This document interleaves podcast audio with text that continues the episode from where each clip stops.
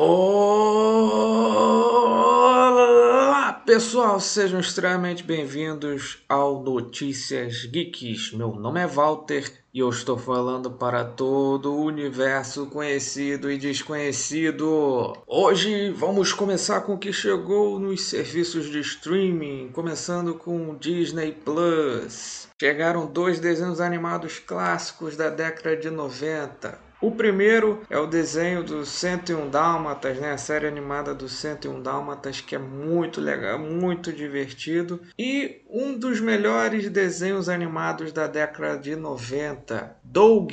É isso mesmo, Doug, a série animada da Disney, finalmente está disponível no Disney Plus está disponível o filme, ou seria a curta-metragem O Príncipe e o Mendigo, um desenho animado do Mickey Mouse. E também não posso esquecer da série animada Rua Dálmatas 101, um novo desenho animado dos 101 Dálmatas que eu ainda não vi, mas devo dar uma olhada. E claro, tivemos novos episódios de várias séries, como Big Shot, virando o jogo dos campeões, Star Wars, The Bad Batch, mas para mim, estes foram os destaques. Continuando agora com Netflix. Lembrando que o catálogo da Netflix volta e meia é alterado. Entra filme, sai filme, entra série, sai série, entra desenho, sai desenho animado. Dois ótimos filmes para ver em família chegaram na Netflix. O primeiro é O Caminho para Eldorado, um dos meus filmes de animação favoritos de todos os tempos, com uma trilha sonora fantástica, as músicas que grudam na cabeça e uma história de aventura e companheirismo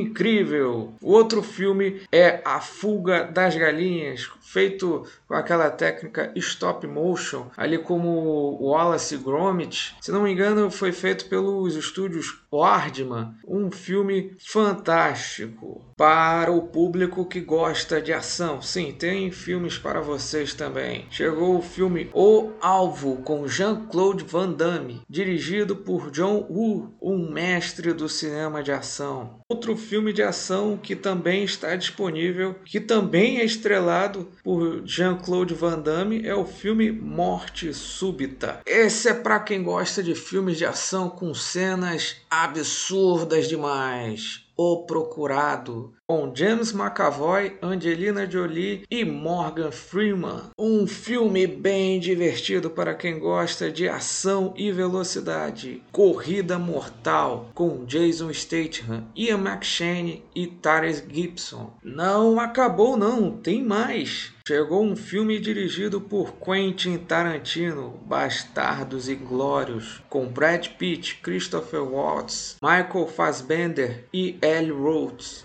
O Terreno do Terror chegou à visita, dirigido por M. Night Shyamalan. Este que para mim é um ótimo filme dirigido pelo M. Night Shyamalan. Tem também A Múmia com Brendan Fraser e Rachel Weisz esse aqui que é um filme de aventura com pitadas de terror. E claro, um filme que eu estou extremamente curioso para assistir. Army of the Dead, Invasão em Las Vegas, dirigido por Zack Snyder com Dave Bautista. Eu adoro o gênero de zumbis e estou curioso aí para ver o novo trabalho de Zack Snyder. E esses para mim foram os destaques do que chegou recentemente ao catálogo da Netflix. Mas ainda falando de Netflix, eu quero falar sobre dois trailers que saíram recentemente. Vou começar falando sobre o trailer de Resident Evil no escuro absoluto, né? Uma nova série de animação. Eu achei interessante, eu gosto dos filmes animados de Resident Evil. Alguns, aliás, estão disponíveis na Netflix, né? Pelo menos até o lançamento deste podcast. Parece que vai ser mais fiel aos games, né? Do que os filmes que foram lançados no cinema. Até mesmo o visual tá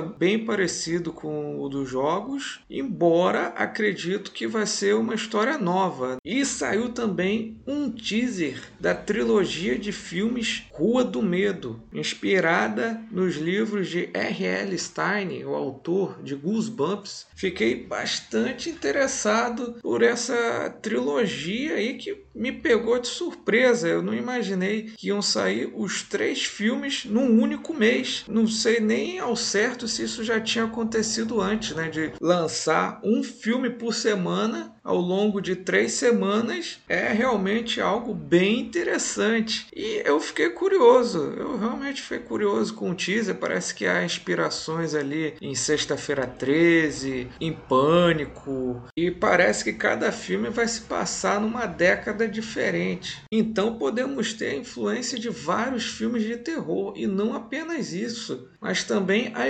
evolução do cinema de terror. Isso pode ser bem legal. É isso, pessoal. Espero que tenham gostado do podcast de hoje. Até a próxima e tchau, tchau, tchauzinho, tchau, tchau, bye, bye. Até a próxima. Tchau!